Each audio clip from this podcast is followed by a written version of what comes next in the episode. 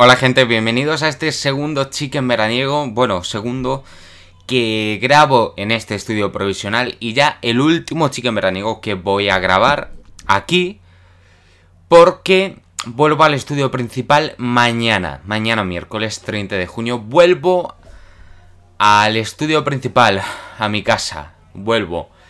Y pues Aquí venía a grabar dos partes, una que he grabado en el estudio provisional y otra que voy a grabar en el estudio principal. La que estoy grabando ahora es la del estudio provisional, claramente. Y pues debo deciros que he vivido muchas cosas. Tantas cosas en esta semana que han pasado desde el último chicken veraniego que grabé. Que me parece que fue el día 21 de junio. Pues he tenido la oportunidad, la oportunidad de dormir en un hotel de cuatro estrellas, hotelazo, un hotel, pedazo de hotel que me encantó, ciudad de Móstoles, lo recomiendo y pues también pasé mucho pues por Madrid, por fui a Madrid cuatro veces en dos días, me parece, cuatro veces en dos días. El miércoles, la primera vez que fue el miércoles, pasé por el centro de Madrid. Tuve la oportunidad de ver la Gran Vía, la Plaza de España, que están obras. Y pues eso. Otra cosa muy importante que tenga que deciros es que ese mismo día, ¿no? La zona en la que yo me encuentro eh, en esos días es más o menos pues por la Cuatro Torres Business Area, la zona de las Cuatro Torres de Madrid. Pues yo me encuentro cuando me acerco a una zona que ya pertenece al Hospital de la Paz, pues me encuentro con una familia, una familia, que había un niño, un niño o una niña, no sé, porque no lo pude, no lo pude comprobar. No se podía distinguir claramente, pero que ese niño iba con una mantita en el pelo, en la cabeza, y estaba en una silla de ruedas. Me di cuenta que como eh, no había pelo, pues me di cuenta que ese niño tenía cáncer. Hablemos sobre el cáncer infantil. El cáncer infantil es el cáncer, cualquier tipo de cáncer, pero concretamente es el cáncer que se diagnostica al paciente en edad pediátrica, que suele ser entre los 0 y los 14 años. Estos cánceres de infantil pueden ser en algunos casos leucemias, en la mayoría, y también puede ser pues algún cáncer de huesos, que la probabilidad de que se haya cáncer de huesos es a partir de los 10 años cuando la probabilidad de que sea un cáncer de huesos aumente. Pues eso, que mm, me dio mucha pena, fue súper triste porque esas personas tienen que estar... Su realidad es muy diferente a la mía. Muy diferente a la mía. Y aquí estoy para verificarlo. Es muy diferente a la mía. Muy diferente a la mía. ¿Por qué digo que su realidad es muy diferente a la mía? Porque yo soy, yo y otra mucha gente, pero yo en primera persona, soy un afortunado que me he librado de esa enfermedad. Ellos eh, tienen, eh, están sufriendo y no merecen vivir así. Ellos que combaten contra una terrible enfermedad que se llama cáncer. Y ellos son unos auténticos luchadores y unos auténticos campeones. ¿Campeón de campero o campeón de... Mm, campeón? Sí, campeón de campeón, no campeón de campero. De campear, que eso sería campero, pero bueno. Eh, son unos auténticos campeones y unos auténticos luchadores que muchos eh, han podido... El 70% de todos los casos de cáncer infantil, al menos aquí en España, sobrevive a la enfermedad. El 30% pues no tiene la oportunidad de sobrevivir.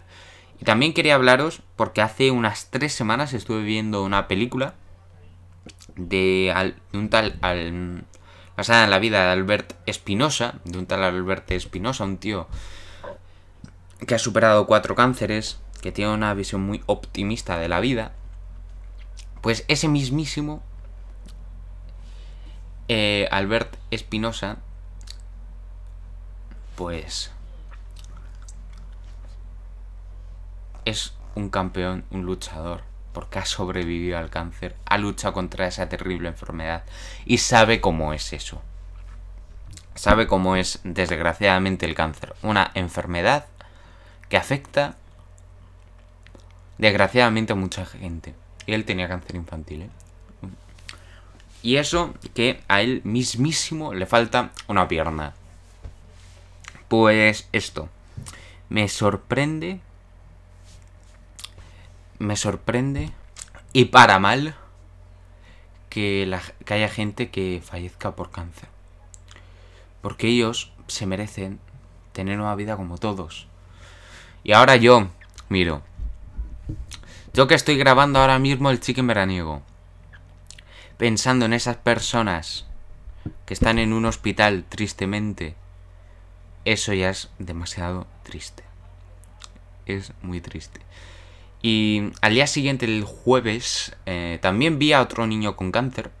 Pero en este caso no iba en silla de ruedas. Iba andando. Iba andando. Corriendo, me parece. Pero mm, apenas lo. Apenas lo vi, ¿no? Y me pareció ver a un amigo mío. Me pareció ver ese mismo día a un amigo mío. Que, que hizo allí en Villanueva. Que era de Madrid. Ojo, que era de un barrio totalmente cercano. Me pareció verle. Y yo creo que sí, que sí era él. ¿Por qué digo que sí era él? Porque primero el municipio. Después el parecido es enorme. Y después está teñido. Y el pelo también. Pues eso. Que aquí eh, una cosa importante que tengo que comunicar aquí es que este mm, programa va dedicado a todos aquellos luchadores que luchan contra el cáncer. Y así es la vida, gente. Bueno, gente, pues cosas de las que tenía que hablar ahora, después dejando el tema del cáncer a un lado. Que por cierto, si estáis oyendo la voz diferente, es que ya estoy en el setup principal. Perdonad si se oye algo, algo de eco, porque es porque he quitado algunas cosas que aquí que estorbaban un poquito, pero bueno, no importa. Antes, eh, sobre mm, un batería, sobre un batería que me gusta mucho. Ha tocado con ACDC en los años entre 1989 y 1994, eh, su primera etapa, y su segunda etapa ha sido de 2014 a 2017 concretamente 2014 a 2018, que fue cuando ya Phil Rat regresó. ¿Qué es lo que pasa? ¿Qué es lo que pasa? Que mm, este señor le pone unas ganas enormes a tocar la batería. La toca con una energía enorme. En el concierto de Donington empieza él tocando, empieza él tocando la batería y le pone la mismísima energía en el minuto número uno que en el último minuto del concierto. Os estoy hablando de Chris Slade. Un pedazo de batería que le pone unas guianas tremendas. A mí me gusta mucho esa batería, me encanta, me fascina. Y nada, pues él fichó por ACD y ya estaba calvo. O sea, su pelo es una característica suya, su estilo de pelo, que no tiene ni un pelo de la cabeza. Ni uno. En la cabeza no tiene ni un solo pelo. Y pues eso, no sé si es porque esté calvo. Pero a mí Chris Slade me encanta. Me encanta ese Chris Slade. Tengo que decirlo. A Simon Wrights, que fue el que estaba antes de Chris Slade, el primer sustituto de Phil Rath. Em, sobre Simon Wrights, no lo he visto nunca en directo. No lo he visto nunca tocar la batería. No sé cómo toca este tío. No sé si cómo toca la batería, porque seguramente que toque la batería de una manera totalmente diferente a Phil Rath y a Chris Slade. Pero eso sí, eh, estos tres, Sam Wright, Phil Rath y Chris Slade, se han llegado a conocer. O sea, se han llegado a conocer, se han conocido, se han hecho una foto, los tres juntos. Eh, Rath con un cigarro eh, Samuel Wrights con pelo, este sí tiene pelo, y Chris Slade, este sin, sin pelo. Este ya fichó por ACD, que no tenía pelo. Bueno, pues eso, que ya ha vuelto a mi setup principal, que ha vuelto a mi casa.